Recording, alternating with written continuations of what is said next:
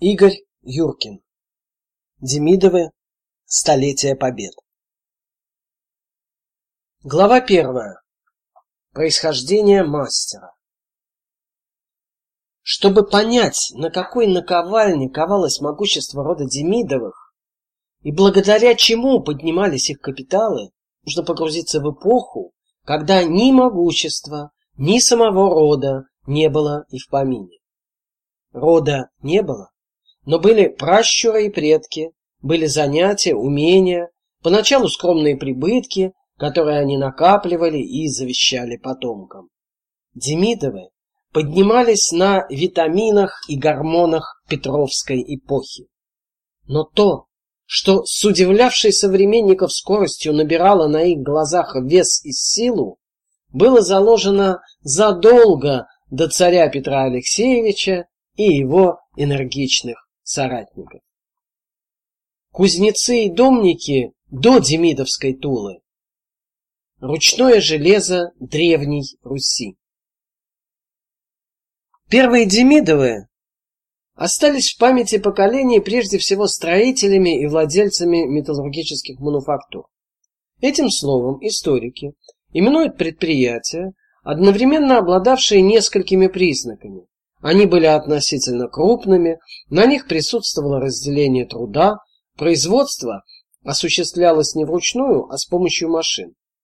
Считается, что в России мануфактуры возникли еще в конце XVI века. Одной из первых стал казенный, принадлежавший государству, московский пушечный двор, отливавший бронзовые пушки.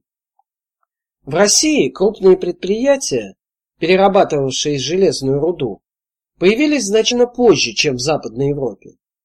Но отсутствие таковых не означает, что собственного производства железа здесь не существовало. Этот металл требовался в любом городском и сельском домохозяйстве. И для плуга, и для топора, и для подковы. Его покупали у соседей в частности в Швеции. Однако, вполне понятно, импортное железо употребляли не для нужд многочисленных крестьянских хозяйств. Живших на русской равнине хлеборобов, охотников, рыболовов с самого начала Железного века титульным металлом обеспечивали свои же братья, крестьяне-домники, вырабатывавшие железо на крошечных заводах, именовавшихся ручными. Главной производственной единицей на них был один или несколько называвшихся сыродутными горнов. Такие же горны, они же домницы, представляли собой металлургические печи, в которых при относительно низкой, ниже расплавления металла температуре, путем прямого восстановления получали мягкое, малоуглеродистое железо. Извлеченное из горна, оно именовалось крицей и представляла собой ком весом в пут полтора, в котором восстановленный металл был смешан со шлаком, соком, как тогда его называли. Это железо считалось сырым, использовать его по назначению было невозможно. В особых железцовых кузницах крицу, многократно подогревая, проковывали, механически освобождая от шлака. Так получали баташки, куски сравнительно однородного железа, которое отличая его от сырого, называли дельным. Именно из него делалось большинство изделий, в частности, крестьянский инвентарь. Но для некоторых предметов требовался материал с другим, более высоким комплексом свойств. Дополнительная обработка дельного железа позволяла насытить его углеродом, превращая в более прочный и твердый уклад низкоуглеродистую сталь, и даже сталь среднеуглеродистую, еще более твердую и прочную. Но в большинстве случаев Кузнецов устраивал и простое, сравнительно мягкое железо. Первые металлургические мануфактуры Тульского края. Описанная технология была проста и дешева, благодаря чему получила широчайшее распространение и использовалась в России очень долго, до XVIII века включительно.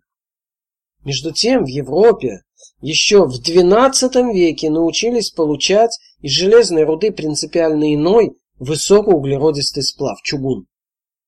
Восстановление при новой технологии велось в значительно больших по размерам печах, предках современных домен, и благодаря более интенсивному дутью при более высокой температуре.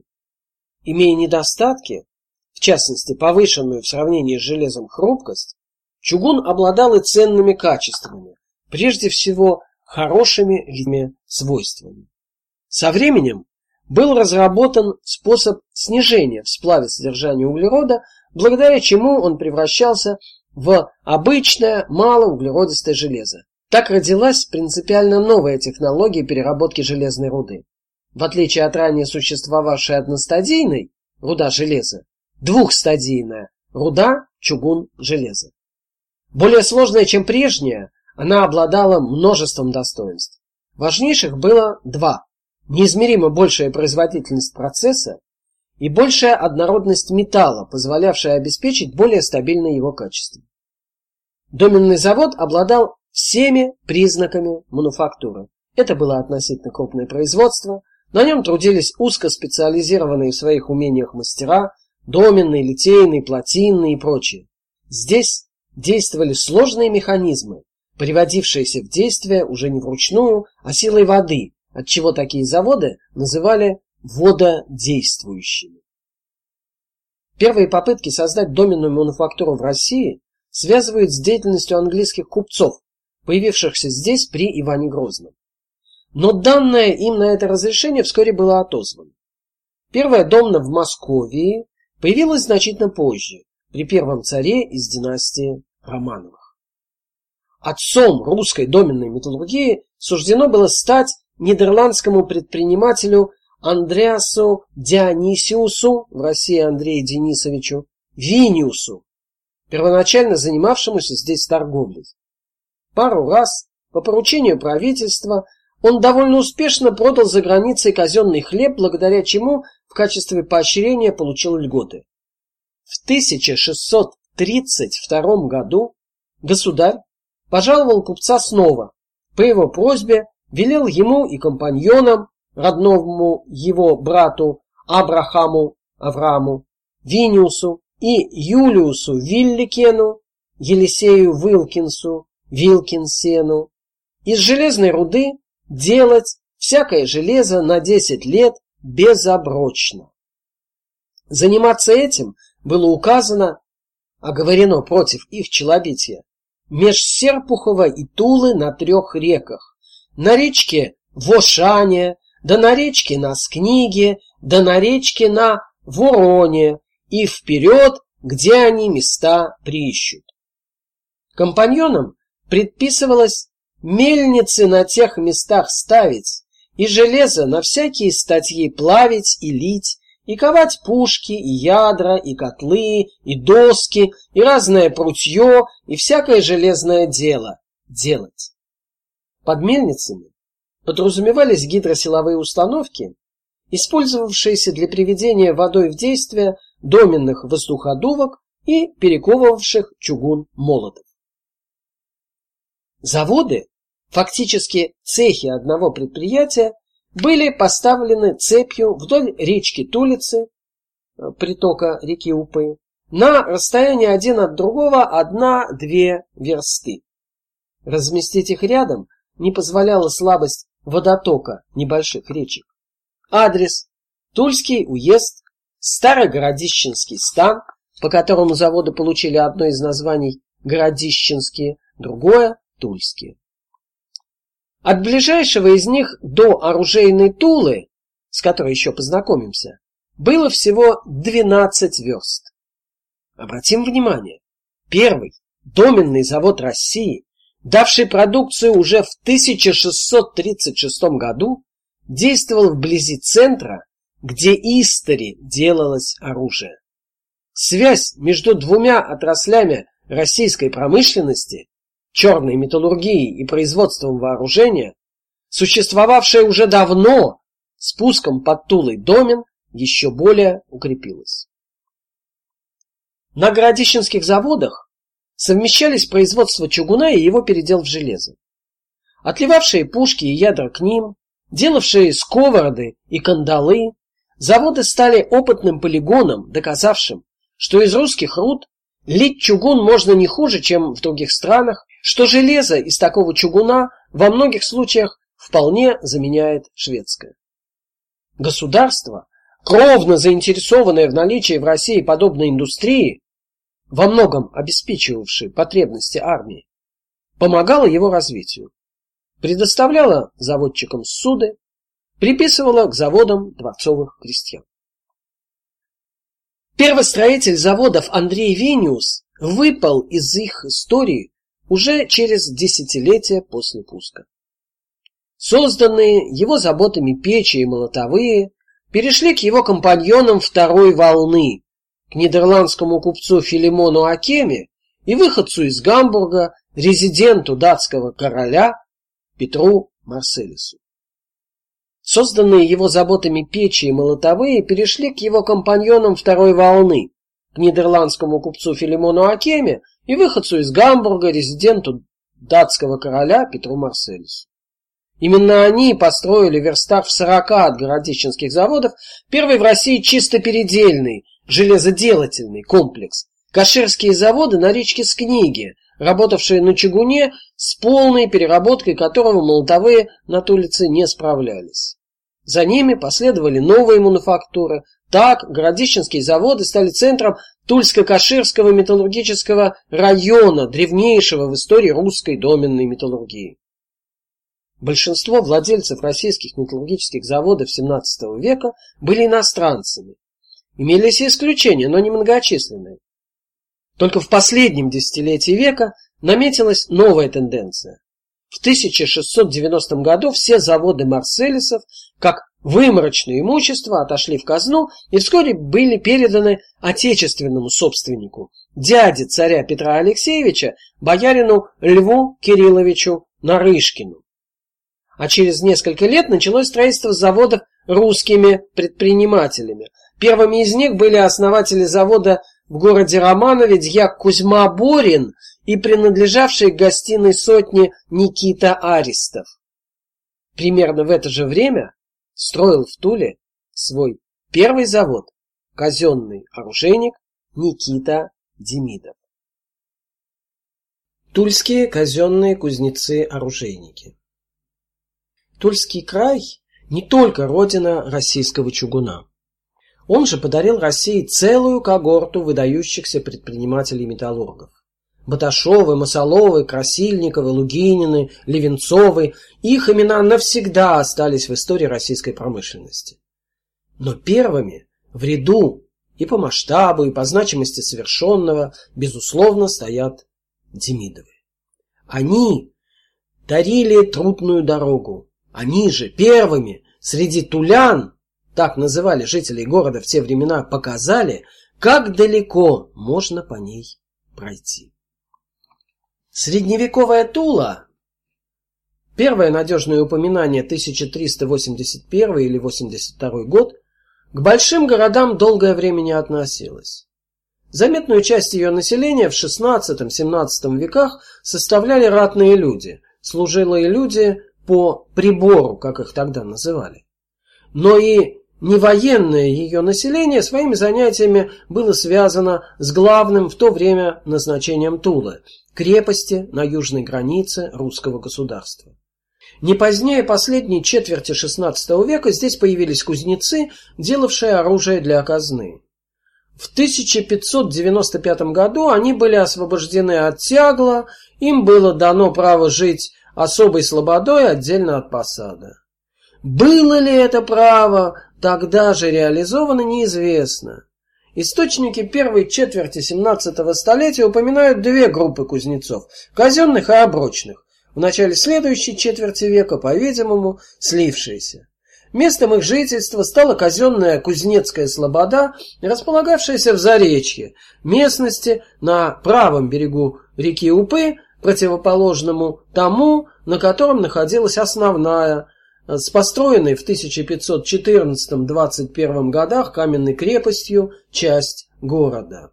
В литературе эту слободу называют также оружейной, Хотя это название стало употребляться позднее, будем использовать его как синонимическое.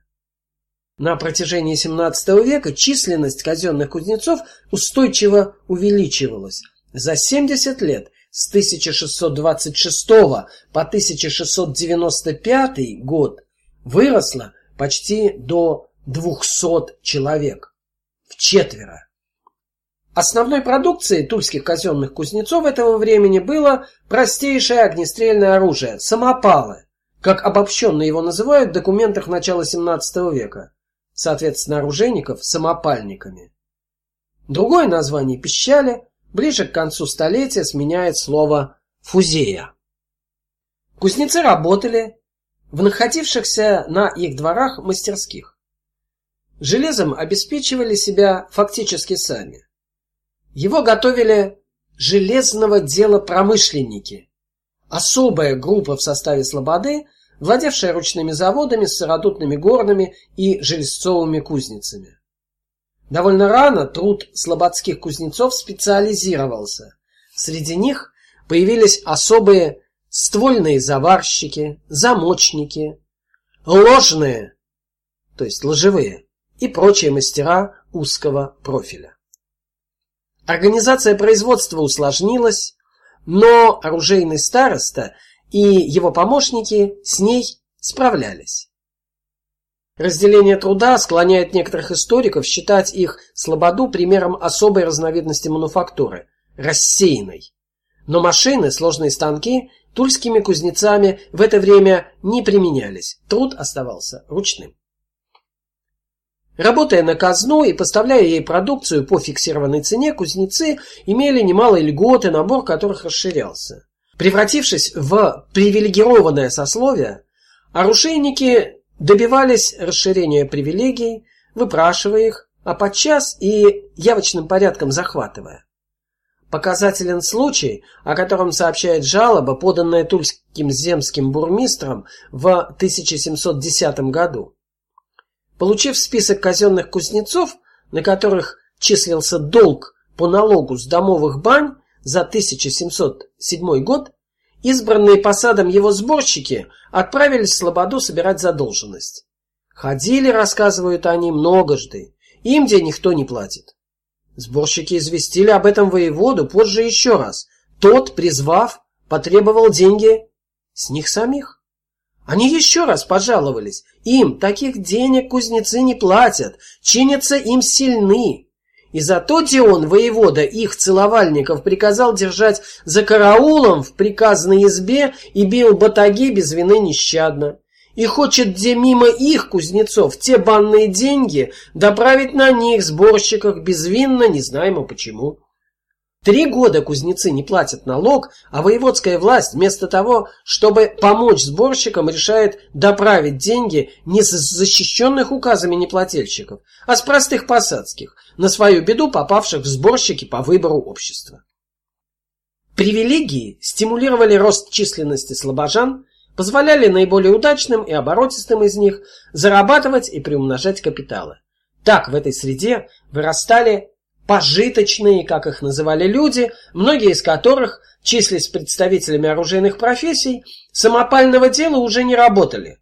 Свою норму они выполняли, скупая готовую продукцию у других оружейников и сдавая ее от себя. Сами же занимались предпринимательством, преимущественно торговым.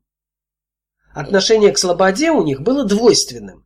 Льготы, конечно, облегчали коммерческую деятельность, но их Приходилось отрабатывать личным участием в выбранных слободских службах, становясь на время то старостой, то расходчиком и так далее, исполнителем одной из должностей, сопряженных с ответственностью и отнимавших время. Некоторые, наиболее оторвавшиеся от оружейного дела, уже тяготились своей сословной принадлежностью, но стряхнуть ее, перейдя в другое качество, не могли. К тому же и ниши в которую можно было бы вложить постепенно прираставшие капиталы, помимо торговли и кредитных операций, долгое время они не имели. Не имели, пока на нее не указал своим примером Никита Демидов. Детство отрочество, юность. Кузнецы Антюфеевы. Загадки их происхождения. Казенным кузнецам принадлежал и отец Никиты Демидова, и сам Никита. Только родился он не Демидовым, а Антюфеевым. Фамилии в современном понимании этого слова в посадской среде русского города XVI-XVII веков и у крестьян на селе не существовало. Их место занимали уличные прозвания, державшиеся обычно недолго, в лучшем случае несколько поколений. Но некоторые из них со временем закреплялись, и прозвище превращалось в фамилию. Так произошло и с тульскими кузнецами, звавшимися в XVII веке Антюфеевыми.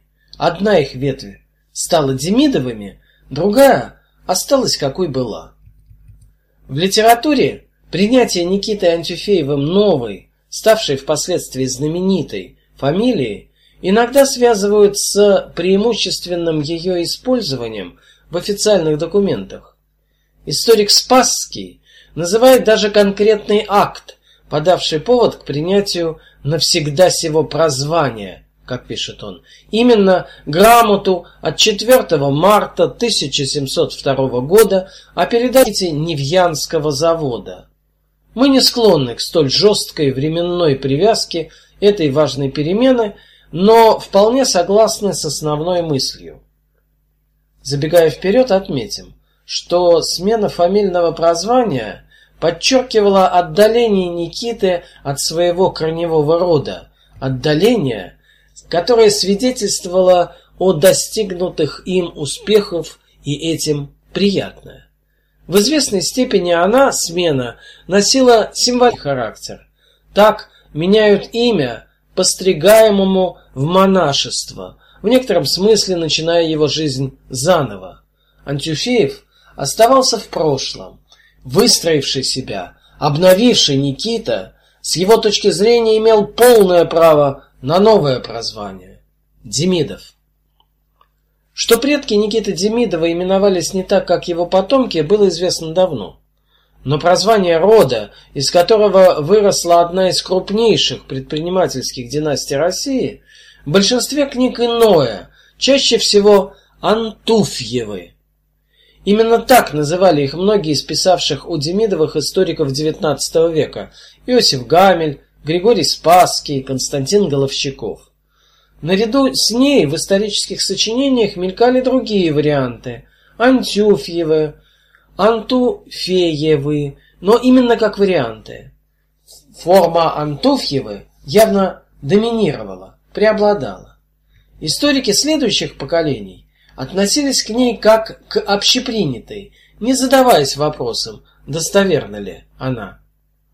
Но стоило обратиться к документам, как выяснилось, что в позднесредневековой Туле не было жителей, звавшихся Антуфьевыми.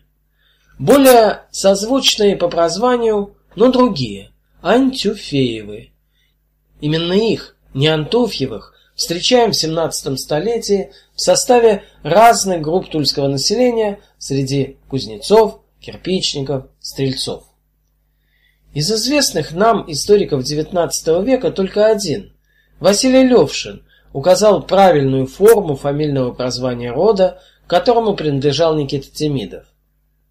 Но в полном виде его сочинение было издано только в начале XXI века. Исправить историографическую ошибку, заметим, вполне невинную до той поры, как она закрепилась, оно не могло. Тульские антуфеи XVIII века принадлежали к разным сословным группам. Какая же почва питала своими соками родословную веточку наших антюфеевых? Ориентируясь на род занятий зрелого Никиты Демидова, уместно предположить, что он происходил из кузнецов, казенных или посадских. Большинство из упоминаемых в документах Антюфеевых действительно казенные кузнецы. Здравый смысл подсказывает с них и начать поиск. Однако предание выводит Антюфеевых из другой среды. Согласно ему, Антюфеевы кузнецы, но для кузнецкой слободы не коренные, Историографическая традиция в качестве родины предков Демидовых называет вообще не городской адрес. Во мнении на этот счет историки XVIII-XIX веков Гамель, Афремов, Спасский фактически единодушны. Так, один из первых историографов рода Демидовых, тульский историк Иван Афремов, упоминает отца Никиты, бывшего кузнеца села Павшина, который для усовершенствования себя в кузнечестве часто жевал в Туле. О селе он сообщает, что оно находилось в Алексинском уезде. Гамель и Спасский уточняют, в 20 верстах от Тулы. Петровское время в Алексинском уезде действительно существовал Старопавшинский стан. Он включал несколько сел, в том числе село Павшино, часть которого стала впоследствии именоваться деревней Сементиново. Наряду с ним существовало село Новое Павшино, оно же Новопавшинская Слобода. На карте Дубинского района Тульской области находим его и сегодня. Оно-то обычно и считается местом жительства предков Демидовых, хотя толком объяснить, чем новое предпочтительнее старого, никто не берется. В Павшине действительно работали крестьяне-домники, владельцы сыродутных горнов и железцовых кузниц. Во всяком случае, именно такую картину рисуют источники 20-х годов XVIII века, времени, когда село принадлежало князьям Волконским. Такого рода промысел на старообжитых местах, как правило, имеет длительную историю, обусловленную сочетанием в этом районе необходимых ресурсов. Очень вероятно, что крестьянская металлургия существовала здесь и в XVII веке. Среди известных поименно лиц, в том или ином качестве имевших отношение к павшинской металлургии, ни одного с прозванием Антюфеев. Конечно, до нас дошли не все имена здешних жителей. Тем не менее, результат настораживающий. Отталкиваясь от этого факта, родовед Могильников предположил, что зафиксированное историками XIX века предание о происхождении Демидовых говорит не об Алексинском селе, а о Павшинской слободе, районе города Тула. Такая слобода существовала на западной его окраине. Ее застройка тянулась вдоль дороги к одноименному селу, от которой и получила свое название. Гипотеза, перемещающая ранних Антюфеевых из Алексинского уезда в Тулу, право на существование, несомненно, имеет. Антюфеевых в списках жителей этой городской слободы обнаружить, однако, пока не удается. Больше того, для Алексинского села, хоть известно, что в нем была развита смешанная отрасль ремесла, крестьянская металлургия, значит, были кузнецы. Сведений же, что домники и кузнецы имелись среди жителей Павшинской слободы Тулы, нет. О существовании их на Тульском посаде несколько более позднее время известно, но связь их с названной слободой пока не прослеживается. Высказанные сомнения, конечно, не перечеркивают новую версию в принципе, но толку от нее на данный момент немного. Устранив одну трудность, гипотеза породила новые, справиться с которыми оказалось не проще. Тем не менее, некоренной характер Антюфеевых для Тульской оружейной слободы на чем настаивает традиция, вполне вероятен. Только неясно, кем были Антюфеевы изначально – крестьянами или посадскими. Первые упоминания об Антюфеевых. Мы не нашли Антюфеевых в селе, не нашли в Слободе Тулы. Между тем, в песцовых и переписных книгах Тулы XVII века Антюфеевы и лица, имеющие родственные им формы фамильного прозвания, как уже говорилось, мелькают. Наиболее ранние выявленные упоминания в Песцовой книге 1625 года. В этом году в Туле проживали Антюфеевы: Владимир, оброчный кузнец, Андрей, казенный кирпичник, и Савелий, стрелец. В связанных с учетом городского населения документах Антюфеевы известные и новые, встречаются и позднее. Впрочем, по-прежнему не так часто, как носители старинных тульских фамилий: Баташовы, Масоловы, Пастуховы, Сабинины. Во всем этом можно усмотреть косвенное свидетельство того, что род Антюфеевых не коренной для Тулы. Закрепившись в ней, разрастись он пока не успел. Но можно акцентировать внимание и на другом. Не будучи коренным, он все же в ней закрепился. Исследователи обратили внимание на присутствие в так называемых сметных росписях по Туле за 1669 год в списке казенных ствольных заварщиков имени некого Демитки Клеменова, в котором заподозрили отца Никиты Демидова. Поскольку прозвание этого Демитки в документе не сообщено, аргументов в пользу гипотезы было немного. Совпадали только принадлежность к предпочтительной сословной группе кузнецам казенной слободы и имя. А вот отчество не столько подтверждало правильность отождествления, сколько настораживало. Дело в том, что историки XIX века отчество отца Никиты чаще называли другое Григорьевич.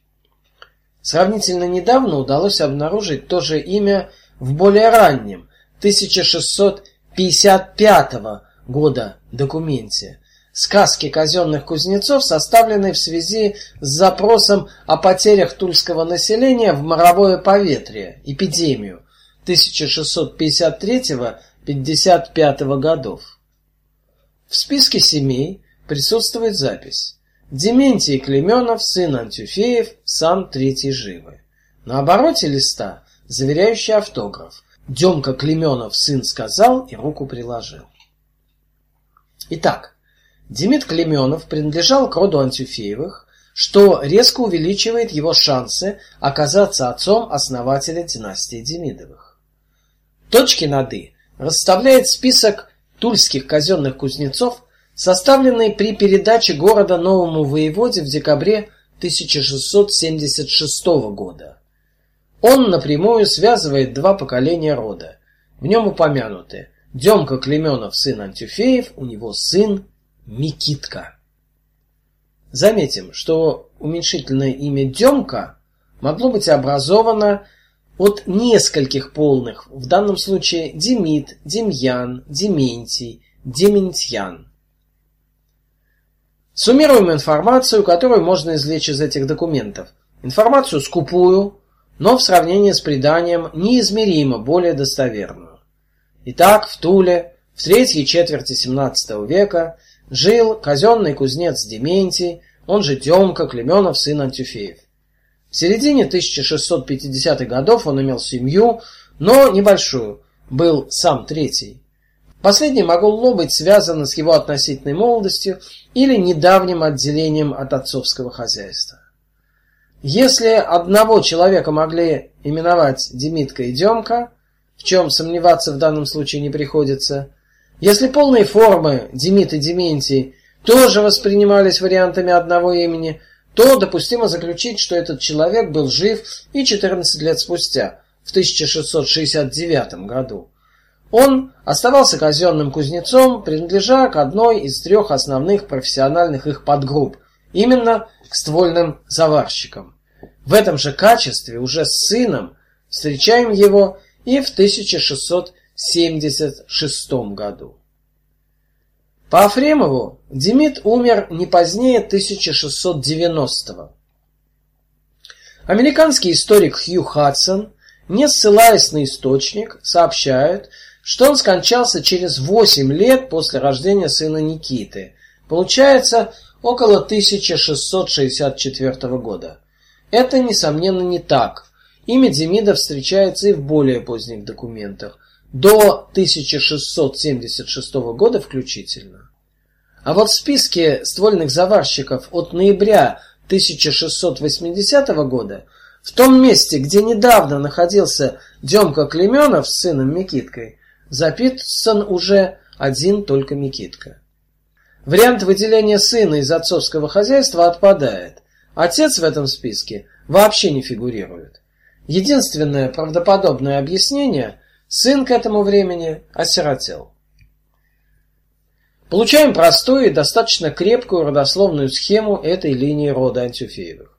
Клементий, Клемен, Дементий, Демка, Демитка, Микитка, тот самый будущий тульский уральский заводчик Никита Демидов. А в туманной дали маячит имя возможного прадеда Никиты. Извлекаем его из росписи 1655 года. Имя его Клемен, отчество Деменов, производное от Дементий или Демидов. Как видим, не исключено, что имя Дементий Демид передавалось в роду Антюфеевых из поколения в поколение. О родственном окружении Демида Клементьевича сказать можно немного. У него, по-видимому, имелся брат. Его существование предположил Иван Афремов, производивший от него современных ему Антюфеевых, живших в середине XIX века в Чулковской слободе Тулы. Историк полагал, что, как и Демид, его брат переселился в Тулу из Алексинского Повшина. Уездное происхождение требует доказывания. Между тем, как существование брата можно считать вероятным и без специальных разысканий. Недавно с этим братом отождествили упоминаемого в документах 1669-83 годов замочного мастера Василия Антюфеева, для которого удалось установить его отчество Клементьевич. Этот Василий имел сына Игната, приходившегося Никите Демидову, получается, двоюродным братом. В скольких браках состоял Демид Антюфеев, как звали его жену, неизвестно. Историки XIX века сообщают имена его сыновей.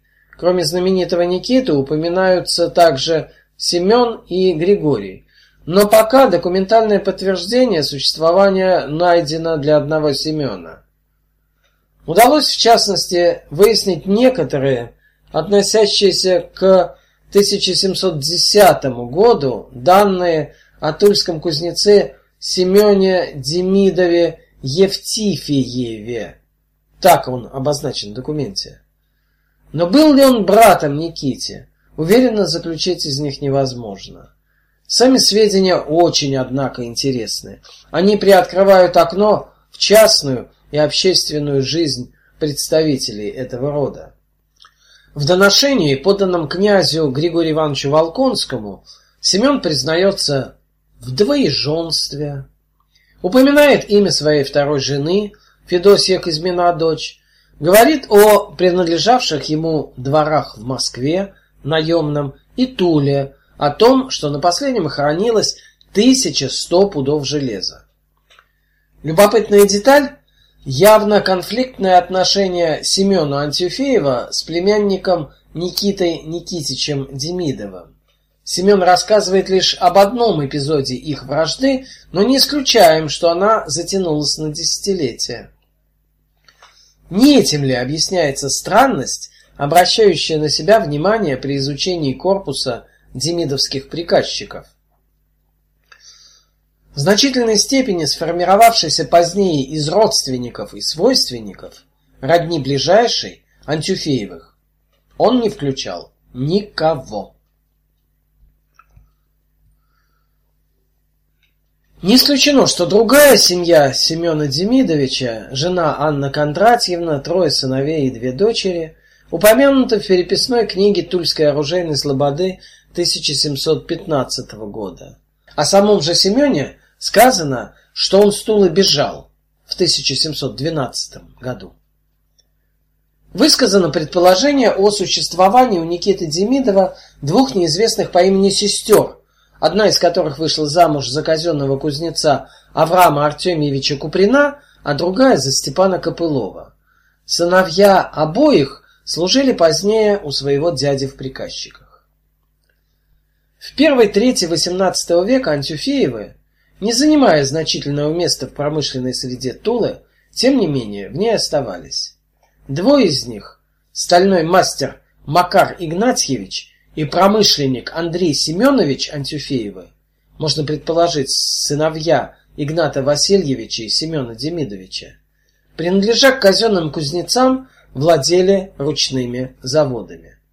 Кем бы они ни приходились нашим Демидовым, родственная их близость им несомненно. Тем более показательна их причастность к миру тульского металла.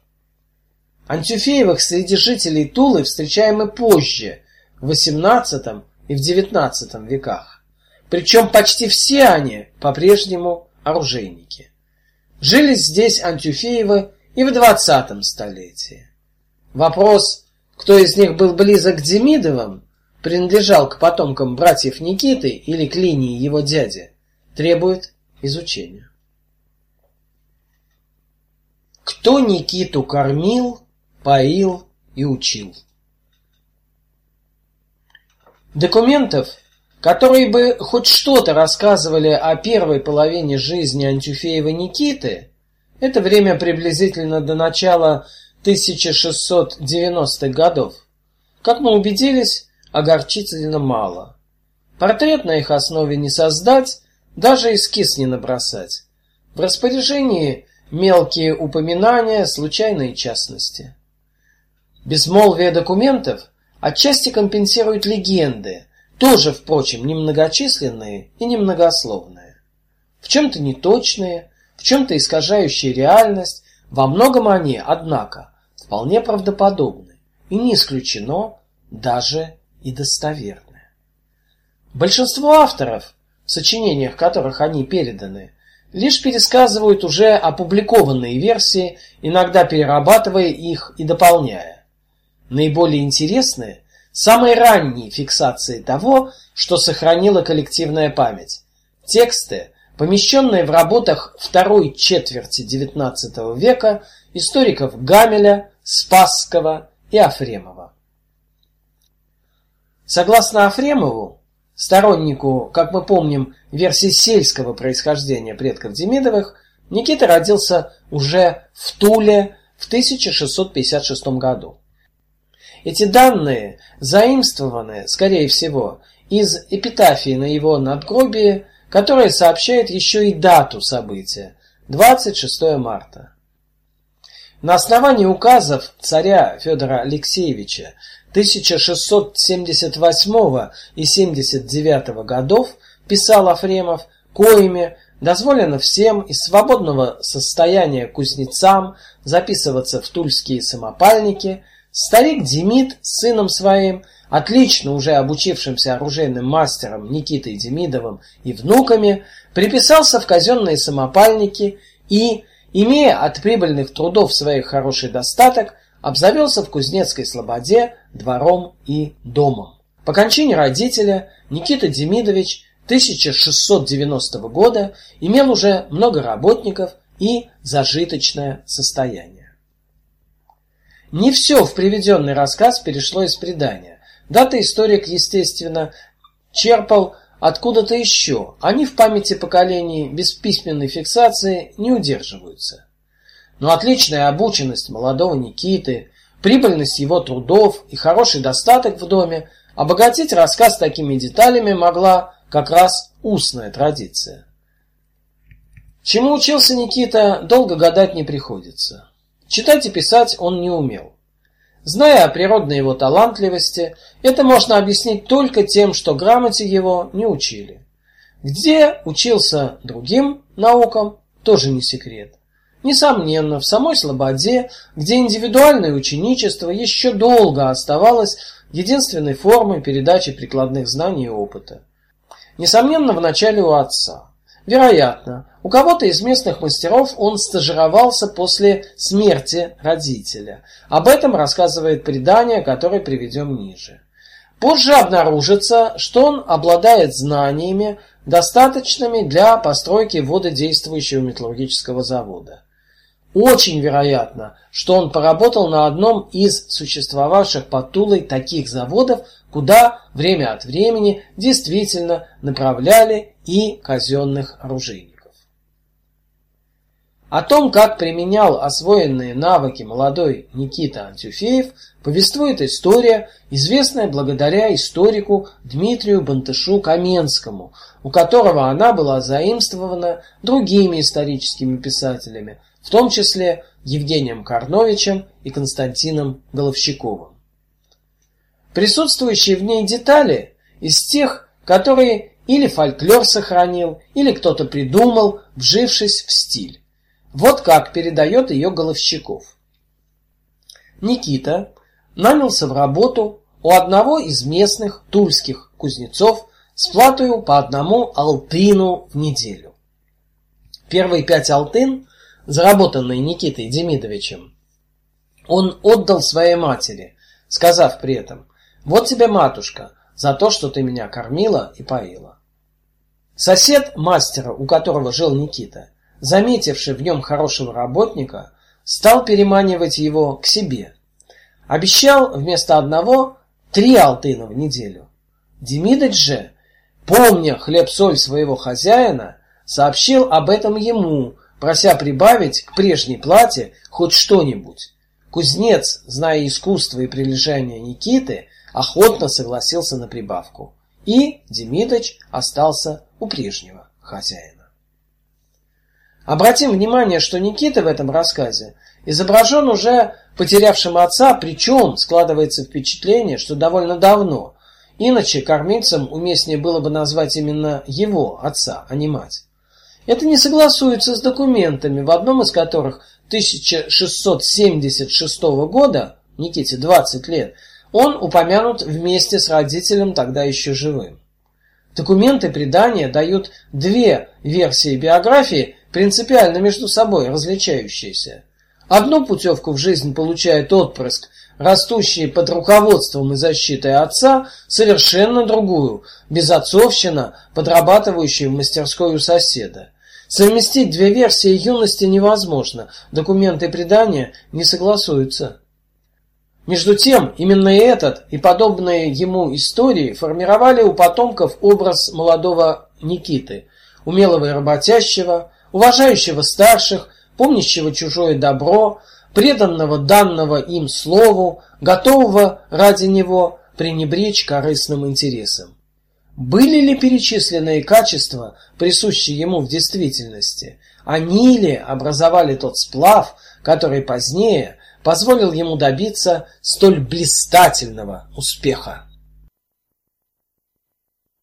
Кузнец оружейного дела мастер. Никита в Москве. Первые документальные сведения о Никите, из совокупности которых можно выстроить короткий рассказ, относятся к 1691 году. Они касаются спора вокруг земельного участка в Кузнецкой Слободе. Оружейники, которые издавна покупали на нем уголь и простреливали, то есть испытывали казенное ружье, считали его своим. Стольник Михаил Васильевич Арсеньев утверждал другое. Участок принадлежал якобы его отцу. Не имея подтверждающих документов, как будто сгоревших при пожаре дома в деревне, Арсеньев, тем не менее, дворовое место огородил. Он хлопотал о его за ним закреплении и добился таки посылки из Москвы грамоты соответствующего содержания тульскому воеводе. Кузнецы, утверждая, что в песцовых книгах такая собственность за Арсеньевыми не значится, исполнению указа противились. Арсеньев потребовал их суду.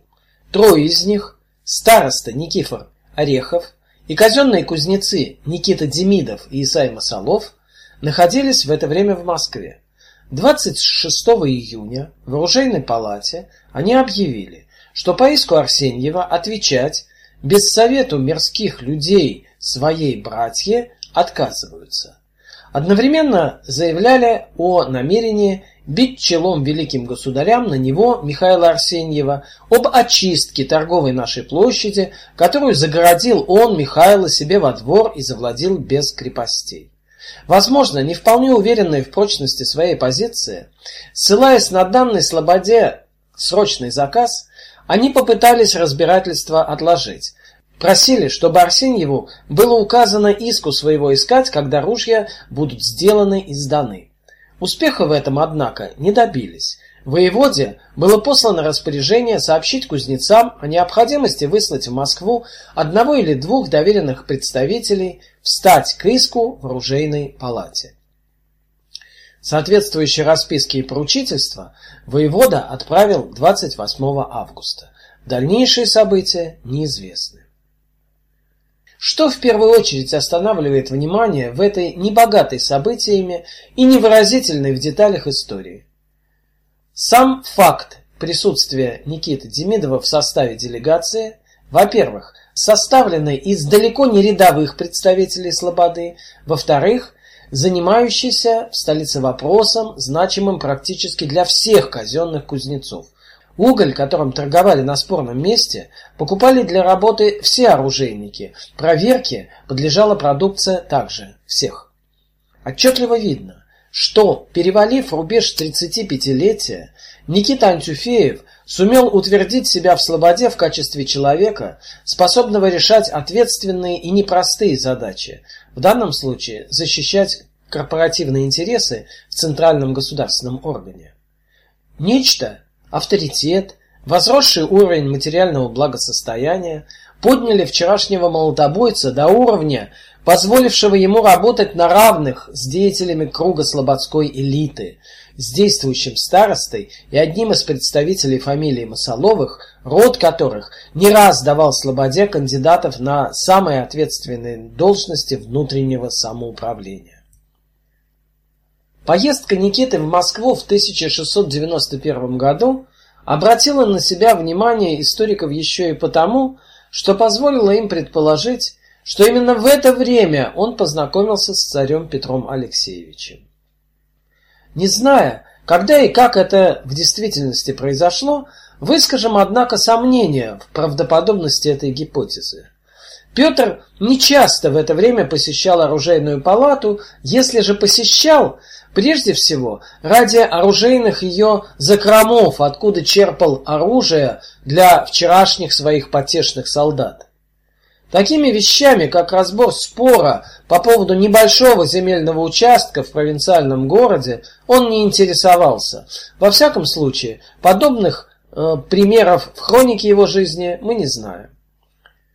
Но крайне малая вероятность встречи с царем непосредственно во время рассмотрения в оружейной палате дела, в котором участвовали кузнецы, не отменяет возможности их встречи в Москве в это и даже в более раннее время по другому поводу.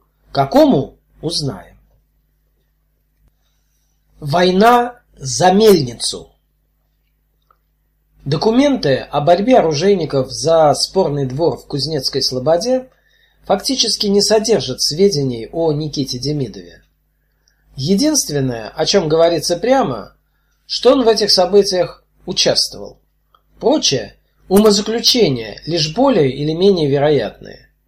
А вот несколько грамот, посланных из Москвы в Тулу в 1695 и 96 годах, рассказывают о сорокалетнем тульском кузнеце немало нового, причем такого, что объясняет, как, догнав слободскую братью, он рассчитывал ее обогнать.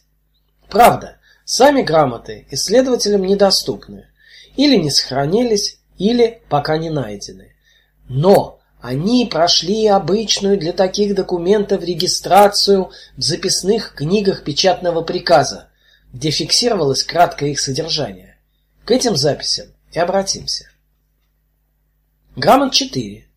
Все по челобитиям Демидова, все к Тульскому воеводе. Период ими охваченный с мая 1695 по январь 96 года.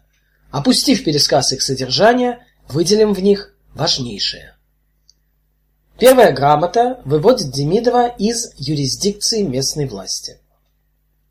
Неподсудность ей, несомненно, была для него важна, поскольку конфликты с тульскими жителями, если еще не проявились, буквально стучались в дверь. Следующее рассказывает о борьбе и одержанной Демидовым победе в одном из таких конфликтов, первом из ставших нам известных. В двух грамотах говорится о данной Демидову земле, которую спорили тульские ямщики, препятствуя ему ею владеть, о каком-то мельничном разорении и об угрозах ямщиков в адрес Демидова. Что оба документа порождены одним конфликтом, не сказано, но их внутренняя связь очень вероятна. Место действия, время, участники – все совпадает. Обратим особое внимание на упомянутую в тексте мельницу. Демидов ею не то владел, не то строил, а ямщик разорил, нанеся Никите ущерб. Мельница – ключевое здесь слово. Обзаведение ею оружейника – прямая декларация далеко идущих его планов, поэтому неудивительно, что вокруг нее разгораются такие страсти. Победителем выходил Демидов. Лиц, разоривших его мельницу, велено скованных послать в Москву. Примечательные характеристики, сопровождающие в грамотах имя Демидова. Он назван в них оружейным мастером, при этом в двух Туленином, еще в двух мастером Преображенского полка. Что Демидов родом из Тулы не новость. А вот его связь с Преображенским полком, любимым детищем молодого Петра, неожиданна и ценна. Через нее могут быть разъяснены многие загадки молодого Демидова, Решительность, с которой он, частное лицо, противостоял группе лиц, ямщикам, обладавшей и правами, и решимостью их защищать. И причина неизменной его поддержки сверху.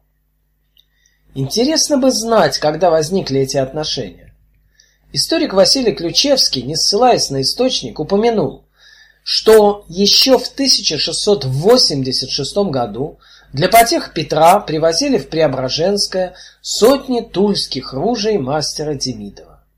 Нам удалось обнаружить только косвенное этому подтверждение.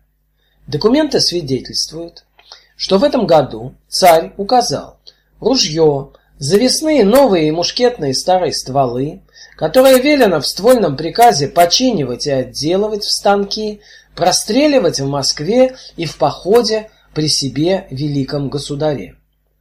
Всего в тот год было прострелено, в том числе, несомненно, в присутствии царя, более шести тысяч ружей.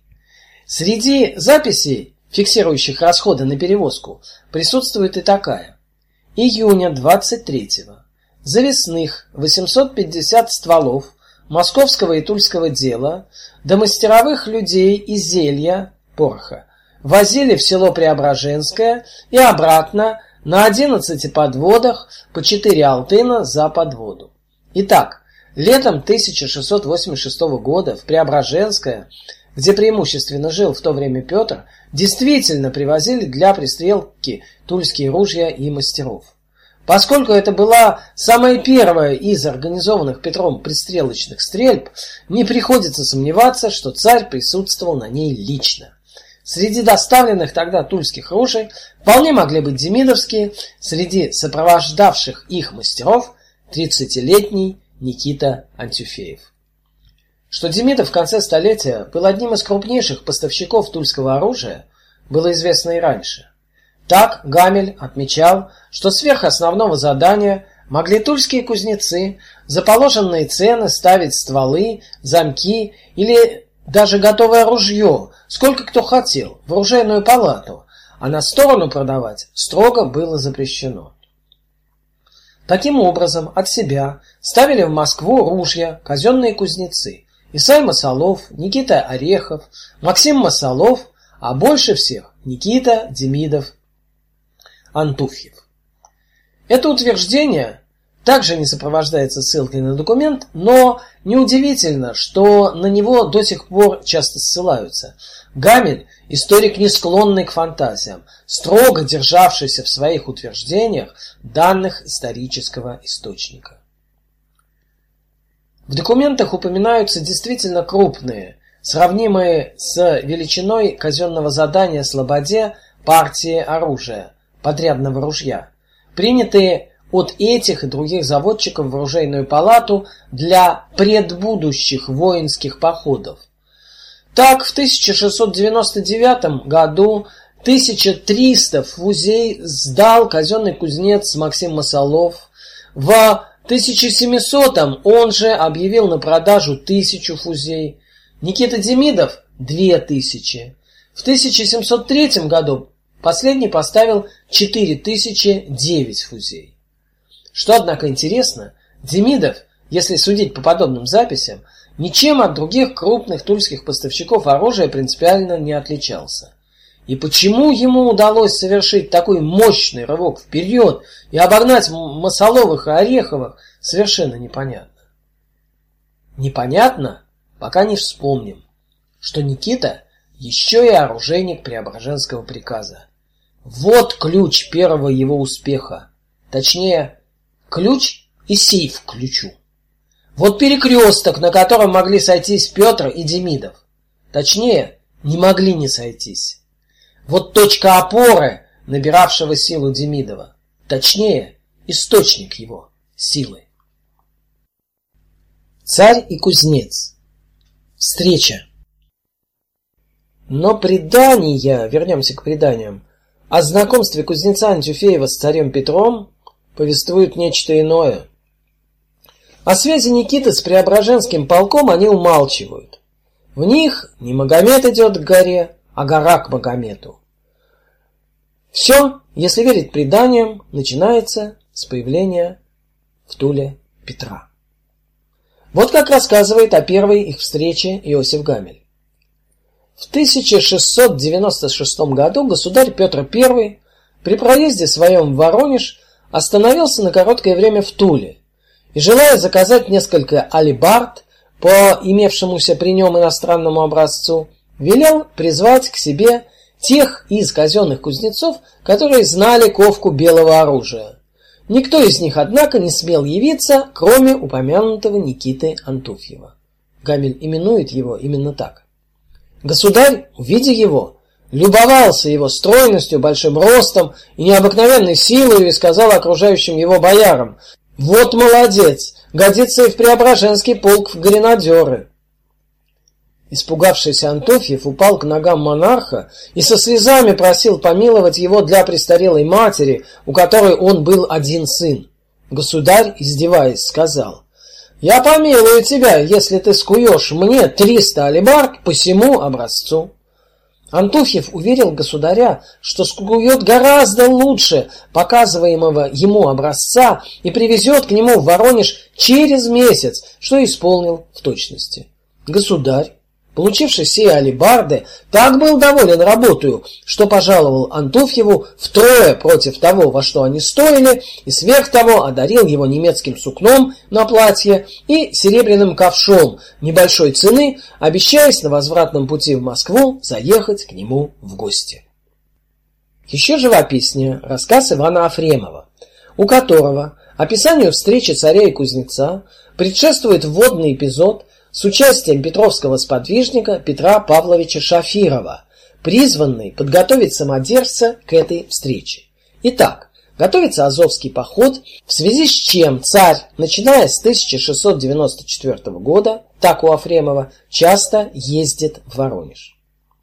В одну из поездок этих, повествует Афремов, бывший с государем вице-канцлер барон Шафиров, отличный стрелок своего времени, проезжая Тулу, услышал об отличном тульском мастере Никите Антуфееве и отдал ему починить свой дорожный пистолет, работы славного Кухенрейтера.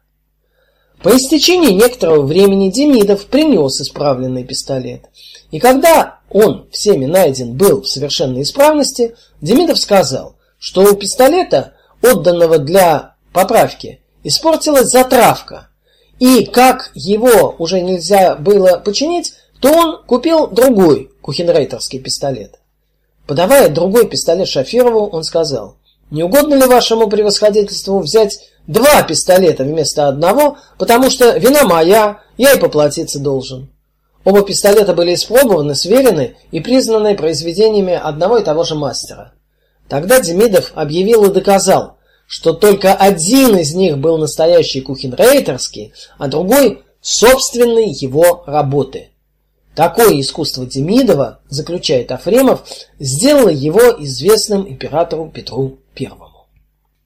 Вскоре царь и умелый мастер знакомятся лично. Государь, продолжает Афремов, проезжая в 1696 году в Воронеж, остановился в Туле. Последующее, как у Гамеля, приглашение кузнецов, любование статью Никиты, заказ алибард, исполнение, высокая оценка работы, уточнено был доволен отделкой. Тройная оплата, пожалование немецкого сукна и серебряного ковша, обещание на обратном пути заехать в гости. Известны версии, в том числе фольклорные, в которых события этих историй перемешаны. В приключении с пистолетом место Шафирова занимает Петр. Удостоверить документами точность диалогов между царем и кузнецом невозможно в принципе. Может быть, имеет смысл оценить вероятность их встречи в то время и там, когда и где рассказывает предание. На первый взгляд, эта задача кажется более выполнимой. Начнем с того, что если связывать посещение царем Тулы с его поездками в Воронеж, то раньше 1696 года царь и кузнец встретиться на пути туда не могли. До этого времени Петр Алексеевич в Воронеже не бывал. Позже могли неоднократно, но именно могли. До сих пор у историков нет ни одного прямого документального свидетельства того, что царь посещал Тулу, при том, что для разных мест Тульского края таких свидетельств множество. Единственный случай, для которого проезд через Тулу можно считать доказанным, его поездка в Воронеж в феврале 1700 года, когда он миновал Вашану, ближайшую к Туле станцию, где меняли лошадей. Отсюда дороги на юг в объезд Тулы не существовало. Анализ исторических источников позволил установить вероятные даты посещения Петром Тулы. Увы, попытка проверить, могла ли состояться интересующая нас встреча, согласовывая ее с этими датами, обречена на неудачу. И не потому, что предполагаемые даты не точны, хотя это тоже не исключено. Дело в том, что в записанных вариантах легенды время – когда происходят события, обозначено приблизительно. Да и странно было бы встретить произведение этого жанра точную дату, так что легенду просто не к чему привязывать. Реальность событий, описанных в ней, тоже под вопросом. Биографии некоторых достигших в Петровскую эпоху высот выходцев из народа содержат эпизоды, подозрительно похожие на историю восхождения Никиты Антюфеева. По крайней мере, как ее рисует предание. Биограф Петра Иван Голиков удачно сформулировал мораль подобных историй словами: Петр Великий, отдавая справедливость талантам, в ком бы он и ни были, употребляет одаренных онами к важнейшим должностям. Три подобных примера он привел в собственном собрании анекдотов о Петре. Действующими их лицами выступают московский купец Илья Исаев, сделанный царем оберинспектором в Рижской таможне, некий сиделец в гостином дворе, фамилия не указана, определенный третьим членом в портовую таможню, и еще один сиделец из московской лавки купца Евреинова, упомянутый Петр Павлович Шафиров, достигший больших высот и отмеченный за труды титулом. Царь в этих историях сначала убеждается в высоких профессиональных качествах простолюдинов, замечает способности у Исаева, наблюдает порядок в лавке, знание немецкого языка и порядочные ответы первого сидельца, проворство, владение тремя иностранными языками и разум второго. Заметив, запоминает и со временем определяет к работе, дающей возможность себя показать. Упоминается сходная легенда о встрече с царем, перевернувшей жизнь Михаила Ивановича Сердюкова, создателя и позднее арендатора Вышневолодской водной системы. Любопытно, что и Сердюков, и Шафиров оказались связанными с Демидовым. Шафиров, как мы уже знаем, якобы дал ему возможность продемонстрировать свое мастерство, а Сердюков с Демидовым породнился. Его сын женился на внучке Никиты. Но сколь бы критически мы не относились к легендарным рассказам о встрече Демидова и царя, сколь бы тщательно не счищали с них вызывающие сомнения подробности, сам факт их встречи и знакомства подвергать сомнению не приходится. Очевидны и исключительные по значимости последствия этого для судьбы Демидова и его дела. Ближайшим стало строительство и мельницы на речке Тулице, которая, обзаведясь домной, внезапно обернулась металлургическим заводом. Восход Никиты Царь и кузнец, заводу быть. Завод Демидова был построен на реке Тулице. Время основания его в точности неизвестно, но он существовал уже в 1697 году. Так писал авторитетнейший специалист в истории хозяйства Демидовых Бернгард Кефингаус в капитальной своей монографии, основанной на скрупулезном изучении множества архивных источников.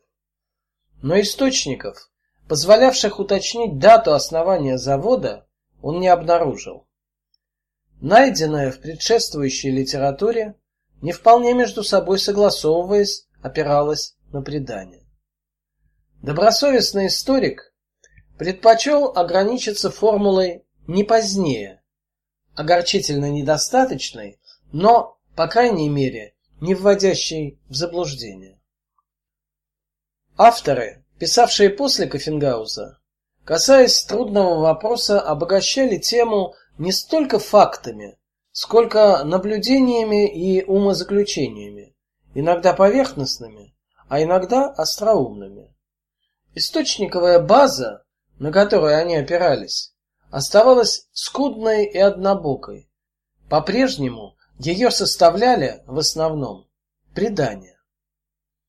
Вот пример одного из них в передаче Гамеля. Сообщив колоритный анекдот о не кстати поднесенном царю виноградном вине и поцелуе, который заслужила Кузнецова жена, мы приведем его позднее. Он продолжает: Государь велел Антуфьеву идти за собой до своей ставки, где показал ему иностранное, хорошо отделанное ружье, а когда Антуфьев взялся сделать таковое же, то государь казался тем весьма доволен. Долго с ним говорил и хвалил его ум, редкую предприимчивость. Когда же Антуфьев привез к царю в Москву сделанные им шесть таковых ружьев, то монарх пожаловал ему сто рублей, и, поцеловав голову, сказал, «Постарайся, Демидыч, распространить фабрику свою, а я тебя не оставлю». И тут же дал указ отвести ему блистулы в малиновой засеке, несколько десятин земли для копания железной руды и для сжения из леса уголья. Антуфьев не упустил сего случая, воспользовался милостью монарха.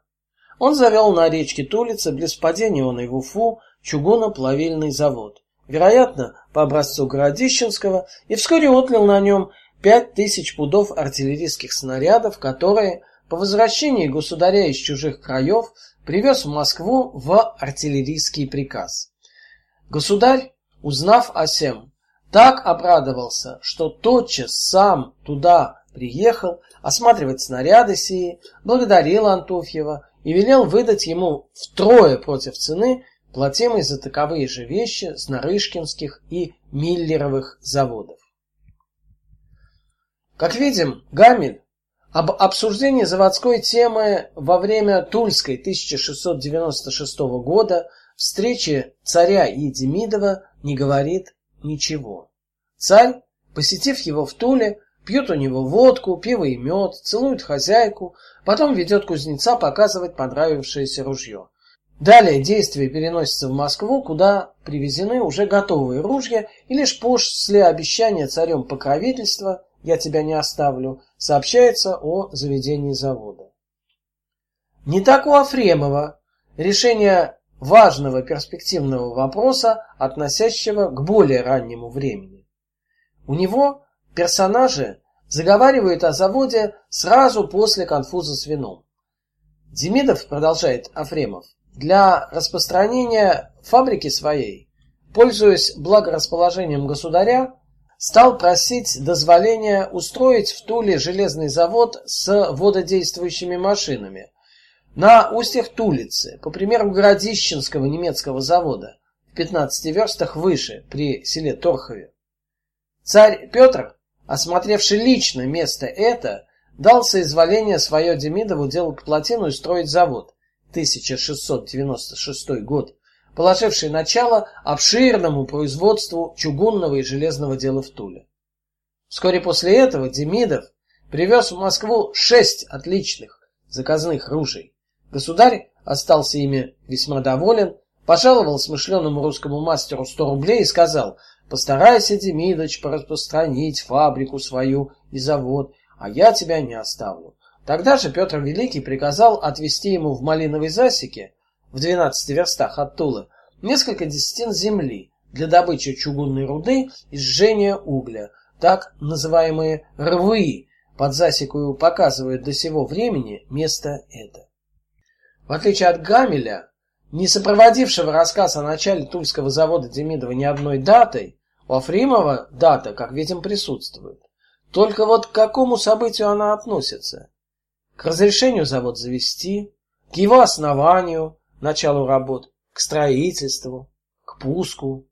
И что из перечисленного правильнее выбрать в качестве дня рождения предприятия? Автору этой книги удалось обнаружить документы в своей совокупности, приоткрывавшие завесу тайны, окутавшей события, поистине ключевые для истории рождавшейся промышленной династии. Новым содержанием наполнился и вопрос о дате основания первого из более чем полусотни демидовских заводов. Первый документ, подсказавший искомую дату, обнаружился в спорном деле 1756 года, возникшем в связи с размежеванием земель расположенного неподалеку от Тулы селения Алешня и пустошей между тогдашними их владельцами Баташовым, Ивашкиным и тульскими ямщиками. Помимо прочего, предметом дискуссии стала существовавшая в этих местах некая сухая речка, лишенная воды, русло неясного происхождения. Ямщики говорили, что это перекоп, в давние времена устроенный Баташовым. Проводивший межевание землемер Шулепов доказывал иное. Устроить русло на этом участке, по его мнению, Баташов не мог, потому что прежде участок был залит водой. Сюда и даже дальше заходил Демидовский заводской пруд. Подтверждение землемер называл даты событий, из которых это следовало. А завод Демидова, Тульской, прежде сделан как Баташов, а именно Демидов завод по жалованным грамотам 203 году а плотина повышена 1701 году, а Баташов получил во владение свой завод в 711 году. Итак, по Шулепову, Демидовский завод на Тулице был построен на основании жалованных грамот 7203 это от сотворения мира. То есть, в переводе на современное летосчисление, в 1694-95 годах. Откуда Шелепов подчерпнул эти сведения, неясно. Его обращение к личным архивам Демидовых более чем сомнительно. Это отсутствие указаний на источники.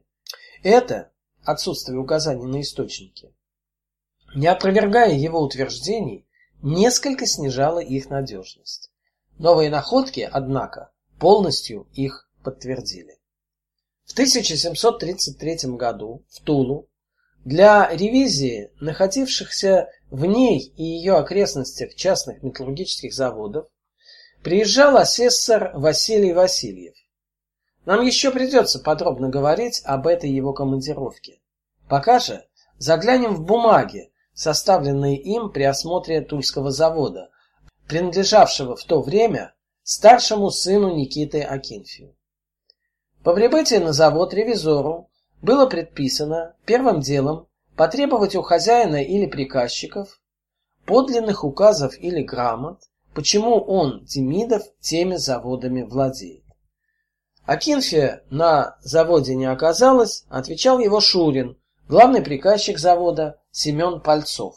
Отвечал так: Акинфий Демидов тульскими железными заводами владеет по данной грамоте отцу его, Акинфееву, Никите Демидову, а надеется Дион, что та грамота дана из пушкарского приказу. Да сверх той грамоты о владении он их заводов имеется привилегия, и та грамота и привилегия имеются где в Тульском доме оного Демидова у матери его, который он, Пальцов, отыскав, объявит. а в котором году построены, и привилегии даны, о том, значит, в оной грамоте и привилегии. Принес ли поискав в доме Демидова Пальцов что-то из обещанного им, из документов не ясно. Но кое-что, имеющее отношение к делу, было обнаружено в Васильевской ревизии самостоятельно при разборе заводских писем. В частности, копия справки, присланной в Берг-коллегию из конторы главной артиллерии и фортификации в 1730 году. В ней сообщено о челобитии Никиты от 31 марта 1694 года. Появление этого документа, возможно, и запустило маятник истории его завода. Его прошение касалось мельницы на Тулице, отписанной по обращению тульских ямщиков на государя. К ней для сбора помольных денег был представлен выбранный целовальник. На нее-то и положил глаз Демидов, просивший теперь пожаловать его тою мельницу в жалование на оружейное дело. В документе сообщено о удовлетворении прошения. Та мельница по именному великого государя указу дана ему по оценке со всякими мельничными заводы на 20 лет вместо денежного и хлебного жалования. Решение сообщено в справке без даты. Последовавшие за этим события смыкают историю мельницы с историей завода. О них сообщают воспроизведенные в справке показания Демидова, сообщавшего в Пушкарском приказе. Отдана ему Никите мушная мельница на оброк вместо годового окладного жалования на 20 лет, и той мельницу он снес, а около той мельницы построил железный завод, и той мельницей к заводам владеет седьмой год, а еще владеть ему тринадцать лет.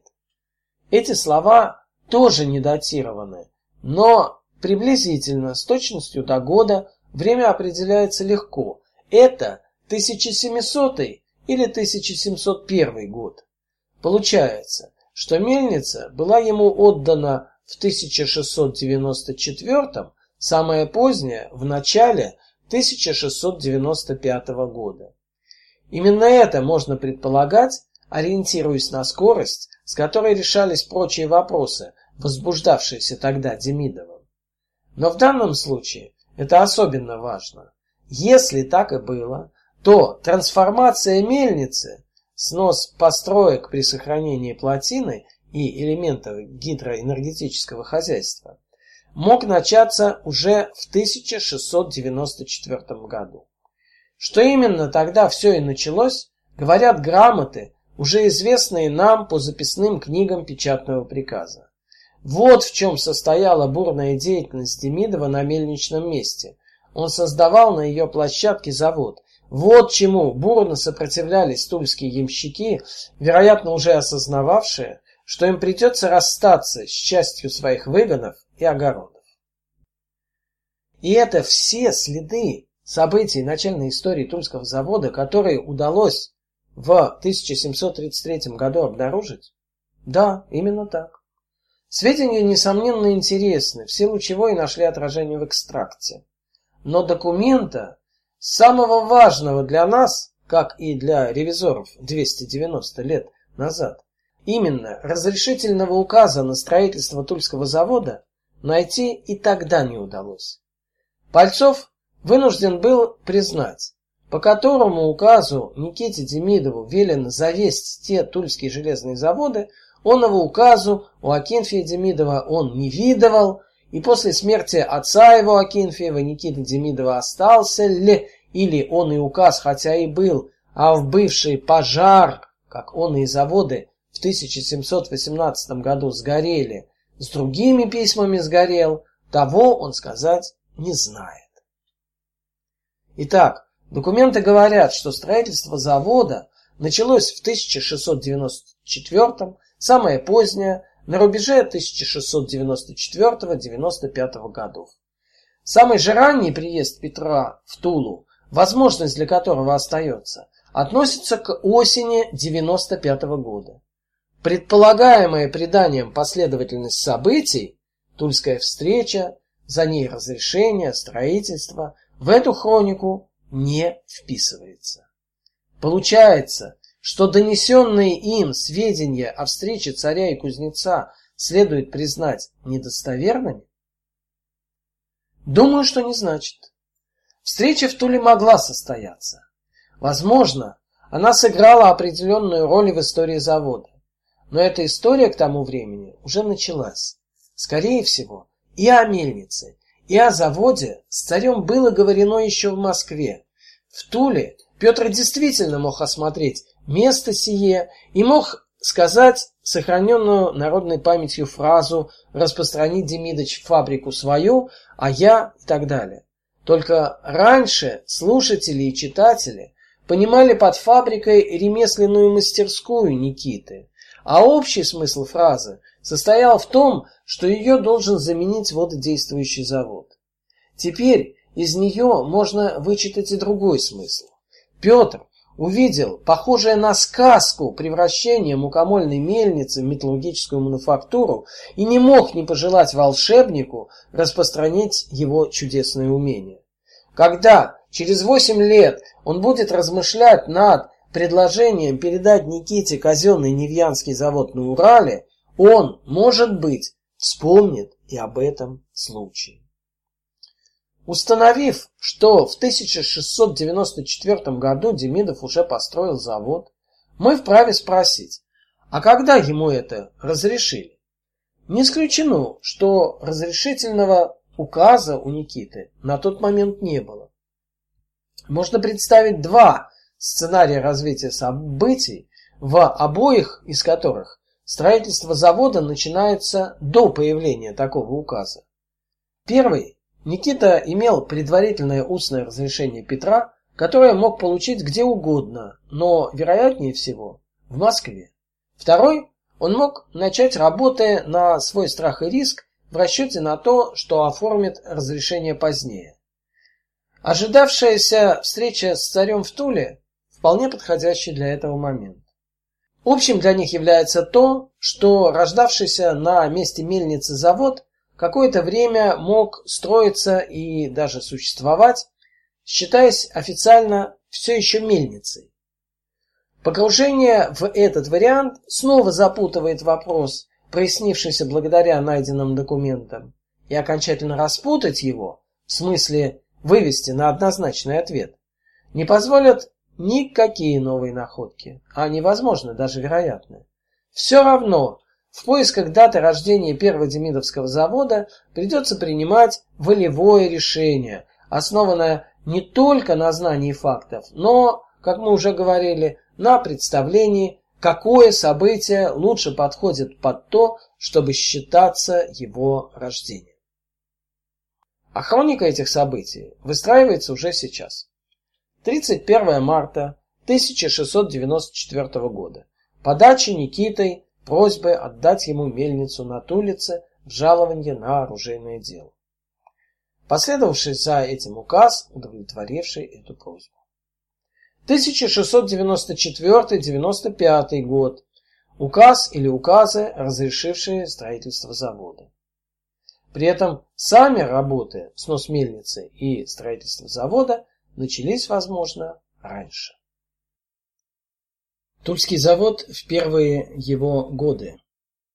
Выяснить, что произошло на заводе в первые годы его существования, не проще, чем разобраться в обстоятельствах появления на свет. След событий, сопровождавший превращение мельницы в доменный завод, сохранили уже цитированные грамоты тульскому воеводе, посланные в 1695 начале 96 годов из Преображенского. Мы помним о связанных с этим столкновениях, первых, в которых наблюдаем Демидовых воюющими со своими одноземцами. Пройдет совсем немного времени, и подобные этому эпизоды станут повторяться. В боях и победах Демидов будет утверждать отличный от общего новый свой статус, преодолевая сопротивление среды, продвигать и расширять свое тело. Глухое свидетельство о состоянии дел на заводе относится к марту 1697 года, К этому времени Демидов, э, давно сотрудничавший с Преображенским приказом, учреждением, управлявшим Преображенским полком, завоевал авторитет в качестве специалиста в вопросах производства и ремонта оружия. В это время в Москву поступила прибывшая с Урала железная руда, которую в последнее время усиленно там искали, намереваясь строить казенные заводы. Для экспертизы обратились к московским мастерам-бронникам и к Демидову. Он опробовал руду, изготовил из нее в качестве образца две фузеи с замками и два копья. Общее свое заключение устно сообщил в сибирском приказе. Собственно, руда получила в ней весьма высокую оценку. Но ему был задан еще один вопрос. Согласится ли он переехать на Урал для ее руды разработки и плавки? Никита ответил обтекаемо.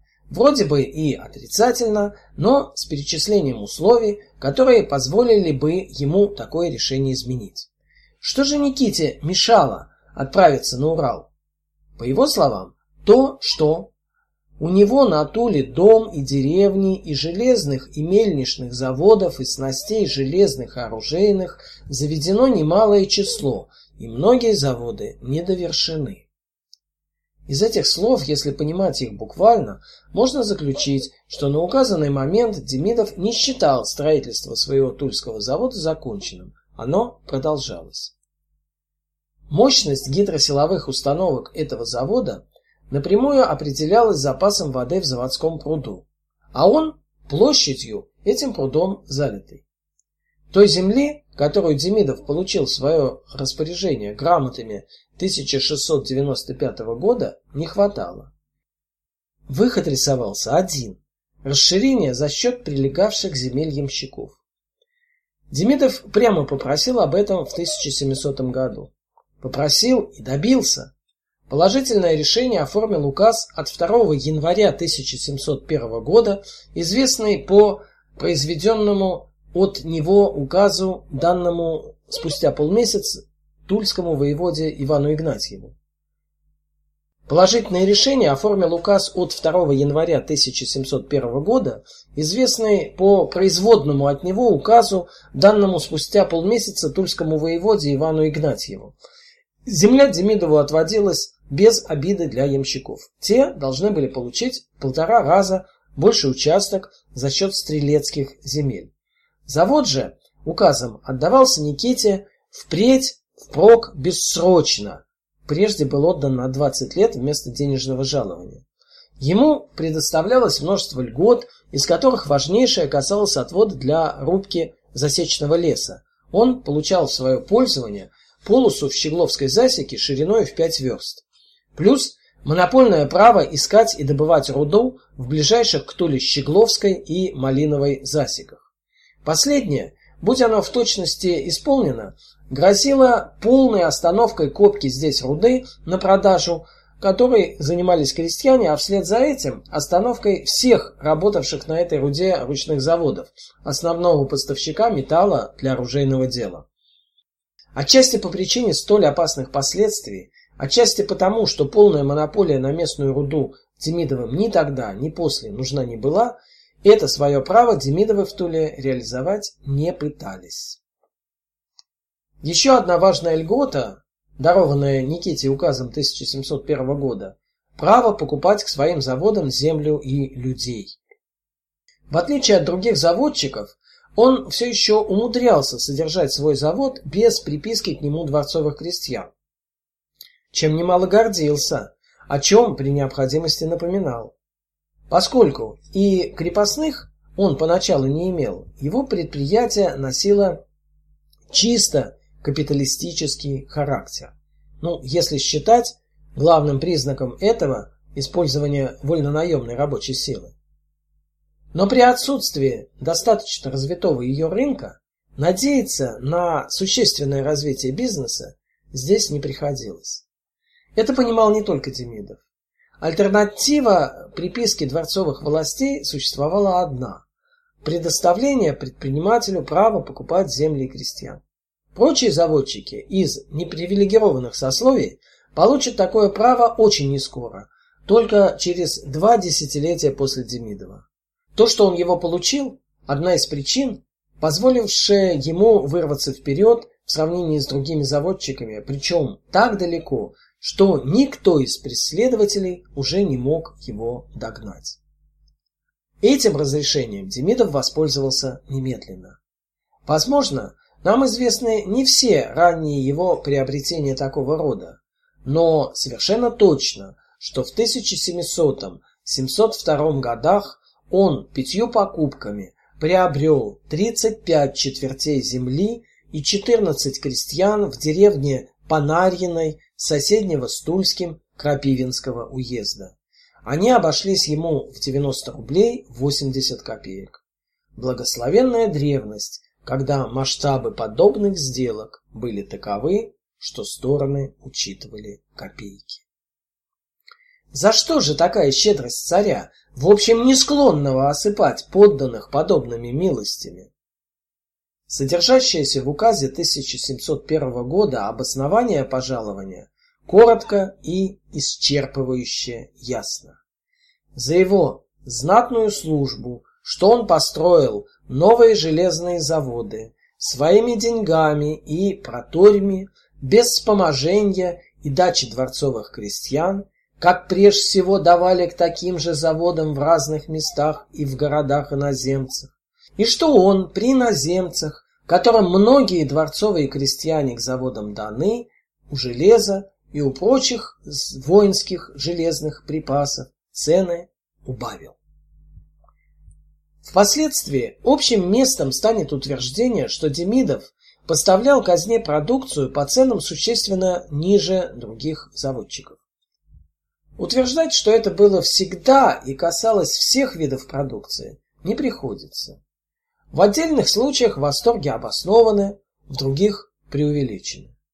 Будь демидовская цена в сравнении с ценами других поставщиков значительно ниже, казна, покупавшая и у них, заставила бы ее сбить. У нее имелись рычаги воздействия на строптивых. Вместе с тем очевидно, что Никита очень умело манипулировал и ценами, и всем другим, что касалось работы по заказам казны, как и чем, скажем, ниже. И в большинстве случаев добивался того, что им были довольны. Это и отразил цитированный указ.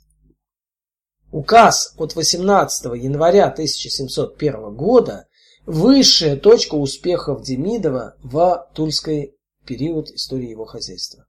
Совсем скоро, всего через полгода, привилегия рубки засеченного леса будет у него отнята, что существенно изменит его представление о перспективах развития бизнеса в центре европейской части России и на Урале.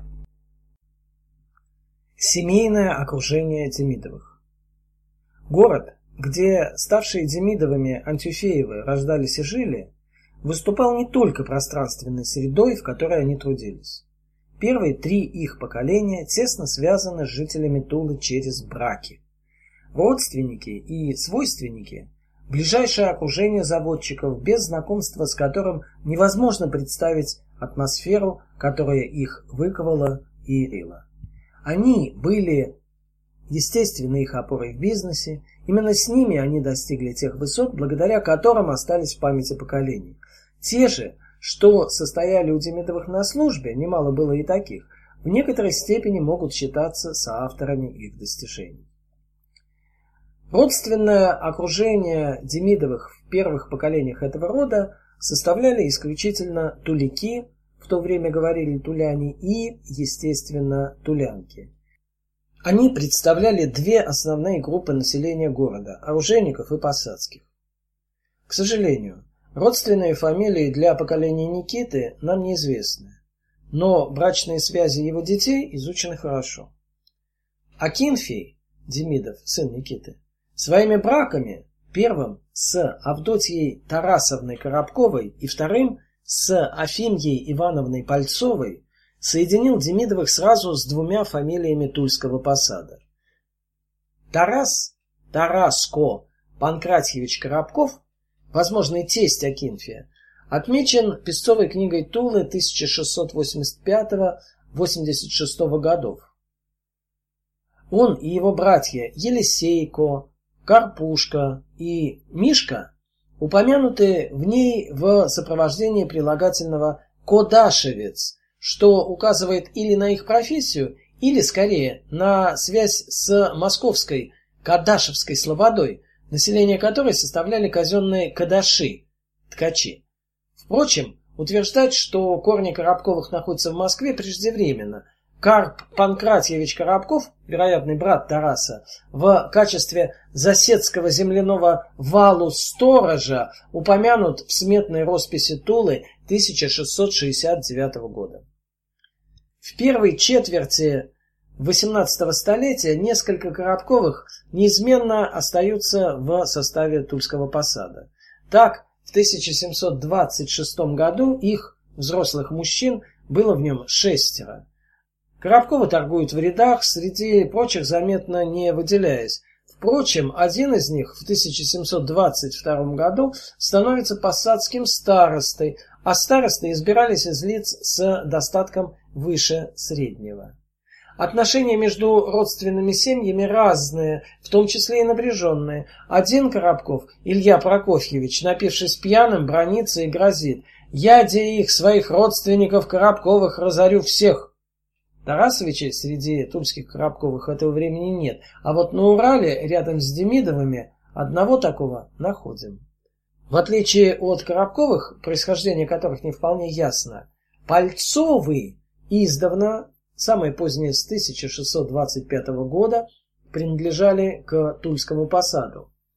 В начале XVIII века район в восточной части Тулы, располагавшийся за линией ее земляного города, назывался по самой распространенной здесь фамилии его жителей Пальцовой Слободой, и это название присутствовало в именовании здешней церкви. В начале третьего десятилетия века Большинство Пальцовых переберется ближе к центру города, в приход Казанской Божьей Матери. Но расплодившиеся потомки трех семей, оставшихся на старом месте, со временем снова увеличат представительство Пальцовых в Слободе, еще недавно именовавшейся по их фамилии. С Демидовыми породнилась линия рода, идущая от некого Лукьяна Пальцова, известного единственно тем, что он был прадедом родившегося около 1650 года Ивана Яковлевича Пальцова. Иван с братьями владел несколькими лавками на Тульском торге в рядах мясном, железном и других. Жену Ивана звали Марьей, она была моложе супруга на 10 лет. Известны имена нескольких его детей, братьев – Авраама, Семена, Ивана и сестры Афимьи, то есть Ефимии. Известно, э, именно она и стала второй супругой Акинфея Демидова. Сближение с Демидовыми изменяет судьбу этой ветви рода Пальцовых. Отец Иван Яковлевич перебирается на жительство в Сибирь. Трудовая биография его сына Семена начинается в 1708 С этого года он, что вполне естественно, работает при сибирских и тульских водяных железных заводах комиссара Никиты Демидова, обучаясь здесь заводскому мастерству. В 1710 году встречаем его в Невьянске при сестре и ее муже. Братья Авраам, старший, отделившийся от отца, и Иван остаются в Туле, но первый в 1721 году с женой и имуществом отправляется в Сибирскую губернию, в Верхотурский уезд, можно думать, к отцу и сестре, для житья вечного.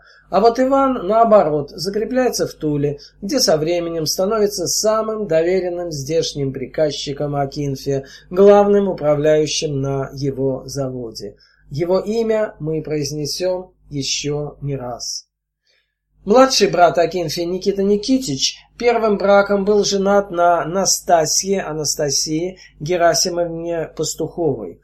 Род Пастуховых имел своих представителей как в посаде, так и среди оружейников. Пастуховыми, с которыми проднился Никита Никитич, посадские. Анастасия принадлежала к ветви, идущей от Василия Пастухова, жившего в первой половине середины XVII века. Его внуком был Герасим Авксентьевич, одногодок Никиты Демидова. Первоначально он продолжал занятия отца, торговал в Туле в рядах. В десятых годах XVIII века его судьба круто изменилась. он записался в Санкт-Петербургские жители. Но с 1720 года встречаем его, однако, снова в Туле. Здесь он занимается торговлей, в том числе с участием приказчиков, посылавшихся в города. Не принадлежа теперь к посаду, он не тянул тягло и не исполнял выбранных посадских служб, что для его бизнеса было, конечно, очень удобно. Торговлей его тульские занятия не исчерпывались, здесь он владел еще кожевенным заводом. Его старший сын Антип Пастухов родился всего на год позже Акинфея Демидова. При отце тот умер в конце 24 года, Антип трудился на семейную ферму, отправляясь по ее делам в неблизкие поездки даже в Архангельск. Некоторое время жил в Москве, в компанейщиках полотняной фабрики. После смерти родителя на основании указа о едином наследии получил всю его недвижимость. Торговлей занимался и младший брат Антипа Терентий, но и раз по коммерческим делам тоже отправлявшийся в дальние командировки, тоже добиравшийся при этом до Белого моря. После раздела наследства он жил преимущественно в Туле, хозяйствовал успешно, был человеком состоятельным и уважаемым, избирался бургомистром Тульской ратуши.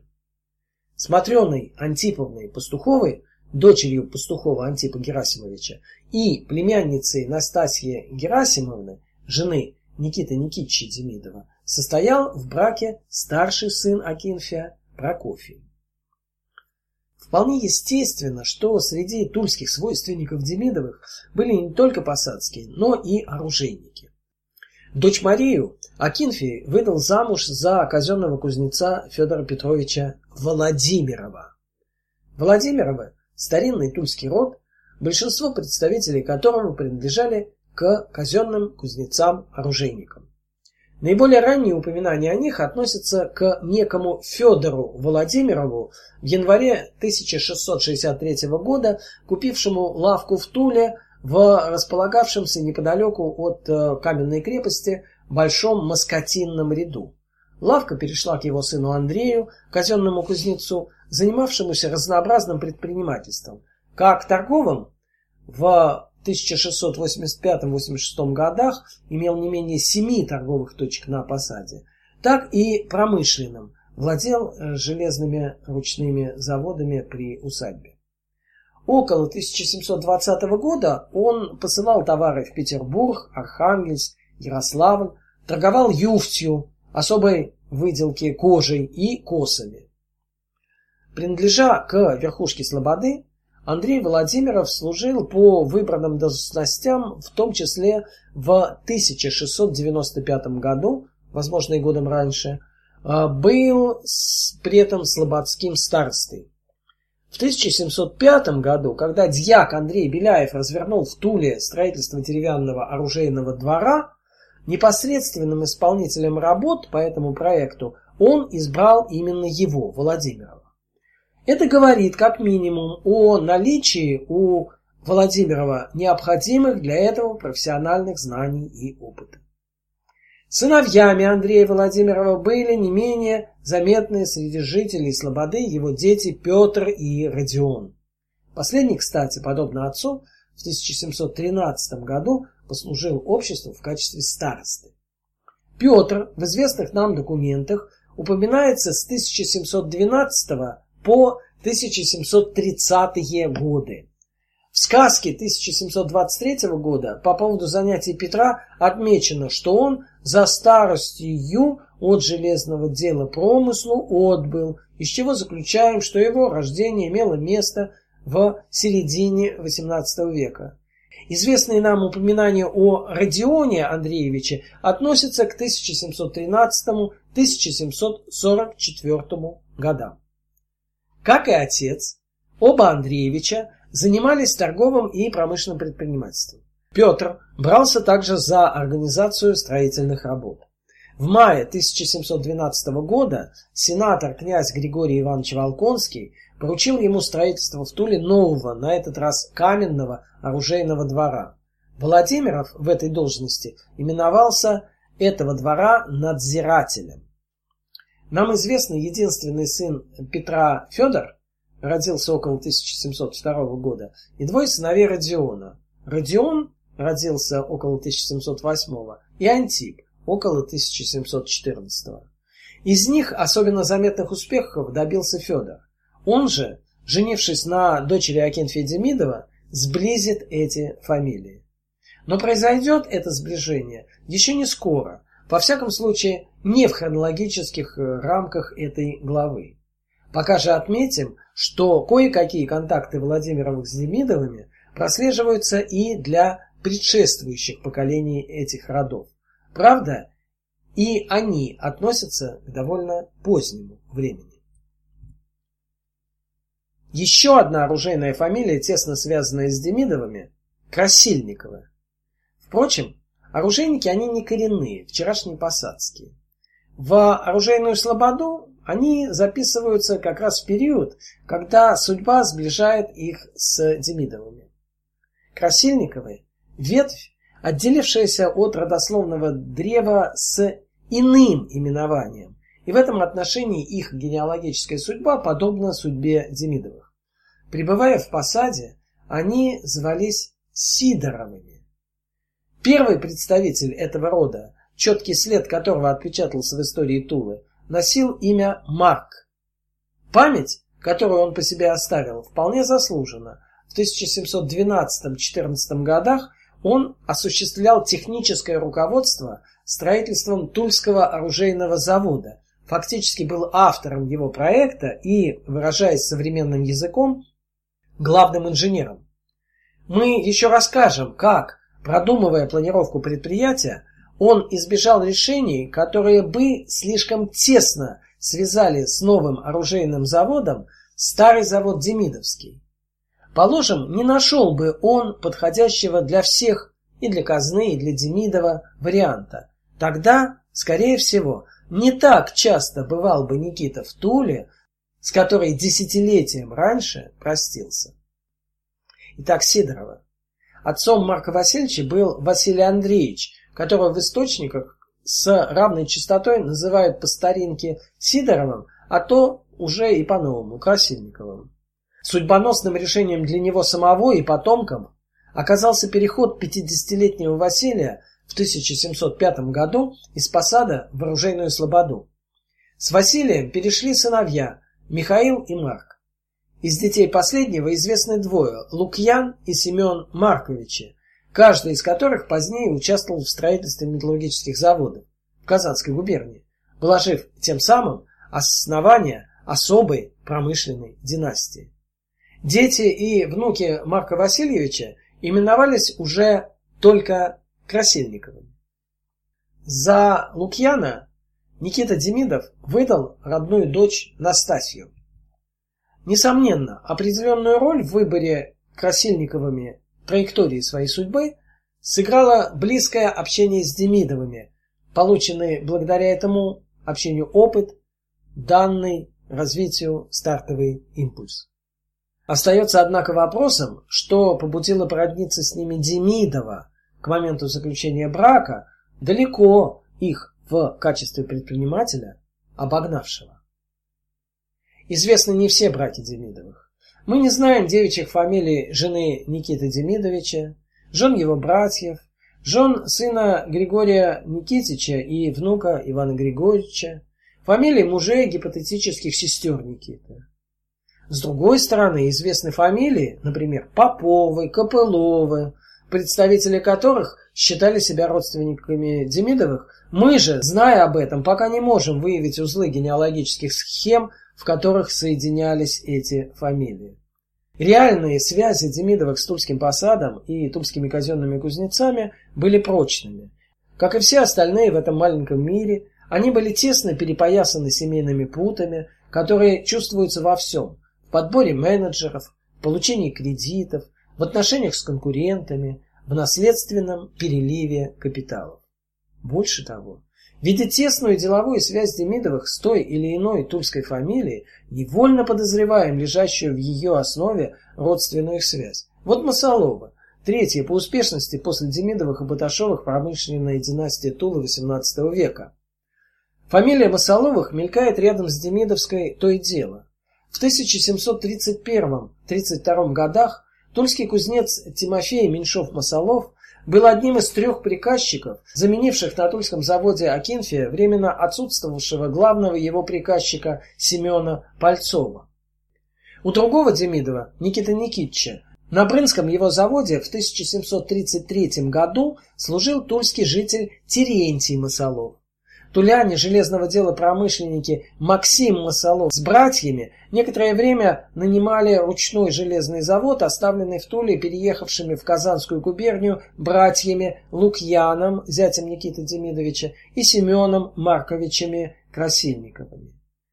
Эти фамилии соприкасались и через браки. Дочь Лукьяна Марковича Красильникова вышла замуж за Алексея Федоровича Масолова. Тот, получается, был женат на внучке Никиты Никитича Демидова. Некоторое время этот Масолов даже жил у своей тещи, Демидовской дочери. Кроме того, известна дальняя, через Баташовых, связь между этими фамилиями. Ну и добавим в заключение, что наряду со взаимным родством существовал еще один фактор – незримыми узами, скреплявший жителей русского города XVIII века. Не всех, но многих связывала их принадлежность к старообрядчеству, в развитии предпринимательства в России, сыгравшего роль поистине исключительную. Степень его распространенности по регионам была разной, но в Туле Старая вера пустила глубокие корни, а ее приверженцы принадлежали к заметным людям. Но о нем позже.